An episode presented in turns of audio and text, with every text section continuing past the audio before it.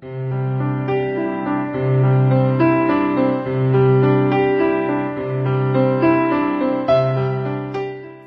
容有道，道出你的心事，解决你的困扰，让你的生活从此有了滋润，爱情有了向导。我在心容有道等你。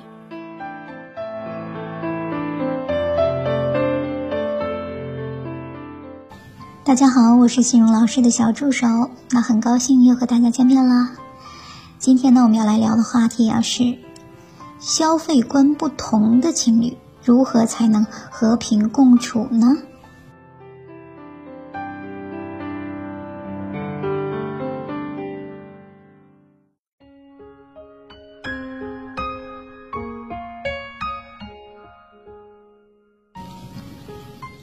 近期呢，我们工作室收到了这样一位网友的提问啊，他说，最近自己买了一支二百七十八元的口红，男朋友说我败家，那么自己就不高兴了。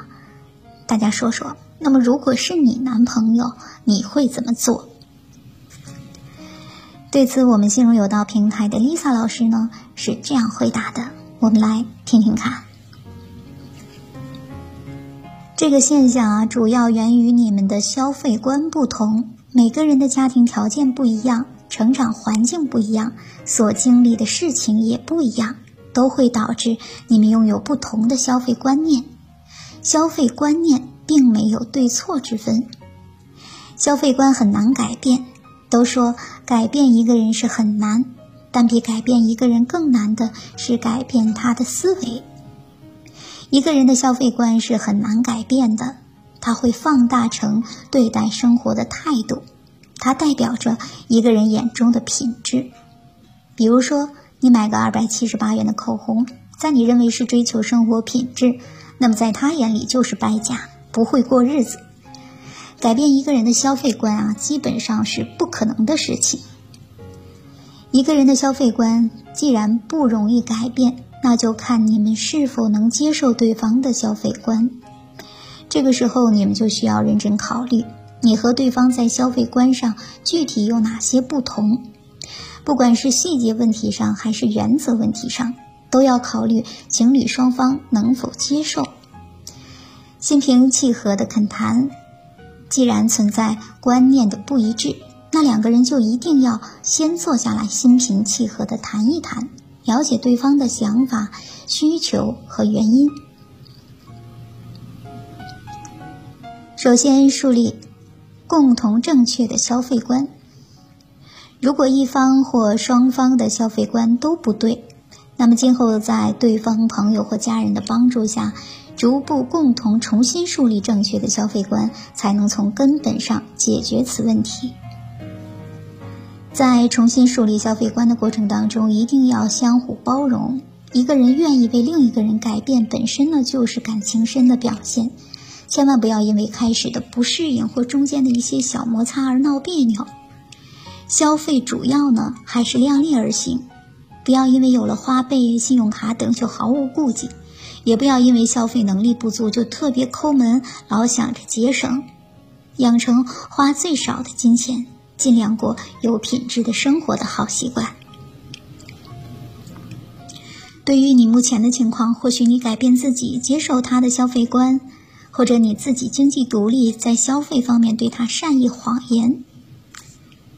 我们来分析一个案例呀。朋友小敏呢，今年三十岁，是高中的英语老师，在朋友的介绍下认识了三十一岁的程序员小强。因为爱好大致相同，所以两人很有话聊。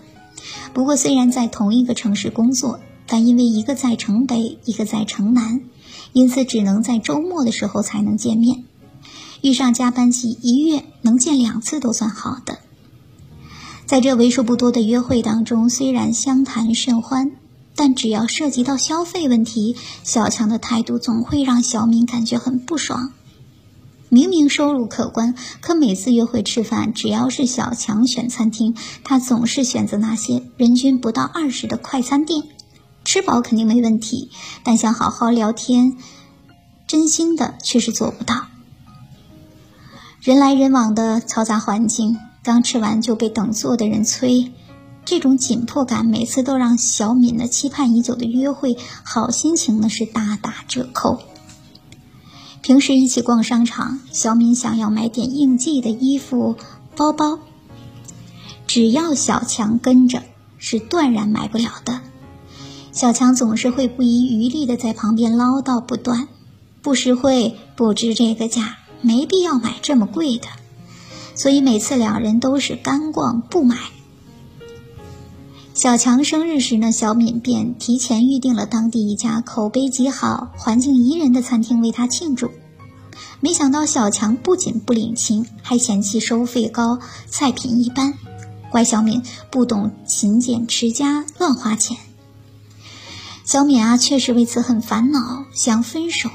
但是考虑到年龄也大了，小强除了消费上有点抠门，其他地方还是很不错的。工作踏实能干，性格温和，家里有父母备好的婚房，最主要的是两人有很多共同话题，所以还是走进了婚姻。婚后，小强和小敏日常花销问题达成一致。除了学习提升、红白喜事、看病吃药、重要纪念日的庆祝以及逢年过节的走亲访友外，其他支出尽量理性消费。那么有了这个前提在呢，两个人婚后一直和谐相处，很少再因为买东西、吃饭等鸡毛蒜皮的小事争吵不休了。另外一个朋友啊问小敏是怎么做到和平共处的。小敏说：“只要事先沟通好，尊重对方的消费观，调整彼此的习惯，接纳对方的一切，本着以这个家好为前提，一定能用心找出共赢的方法，让彼此轻松舒服的生活在一起。因为消费观不同导致分手的例子并不少见。”但也有很多人，虽然和伴侣消费观不同，却依然可以和谐相处。究其原因，是因为他们做到了如下三点：第一，尊重彼此的消费观。因为每个人的生长环境、收入水平以及对生活品质的要求不同，所以消费观念并不相同，这是可以理解的。而且，消费观并没有对错之分。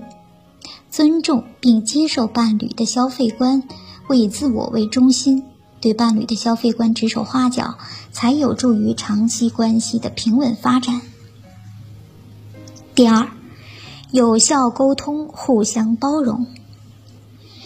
有效沟通是解决分歧的最好方法。一旦伴侣之间出现因消费观不同而引发争执时，务必等情绪冷静之后。待理性回归，和伴侣坐下来，平心静气的来一场温和有效的沟通，仔细聆听对方的心声，持续关注伴侣的感受，做到互相包容、主动妥协。卡耐基就曾说过类似的话，他说：“如果你是对的，就要试着温和的、技巧的让对方同意你。”如果你错了，就要迅速而热诚的承认，这要比为自己争辩有效和有趣的多。第三呢，不要试图改变伴侣，不加评判的接受当下的一切。当因消费观发生分歧时，不加评判的接受当下的一切，然后彼此商量，用心找寻，把双方的意愿。灵活的糅合在一起，形成适合家庭和谐发展的共同消费目标，以此指导平时的花销用度，相信一定会取得事半功倍的效果。美国科学家爱因斯坦说：“简单淳朴的生活，无论在身体上还是精神上，对每个人都是有益的，因为真正有成就和内涵的人，都是把物欲。”控制在合理范围内，这样才能在精神世界里不断深耕，日趋丰富辽阔。所以，亲爱的，你只有把你的思维认知调整到更好的频道，你才会真正的快乐起来。谁先改变，谁先受益。所以，赶紧行动起来吧。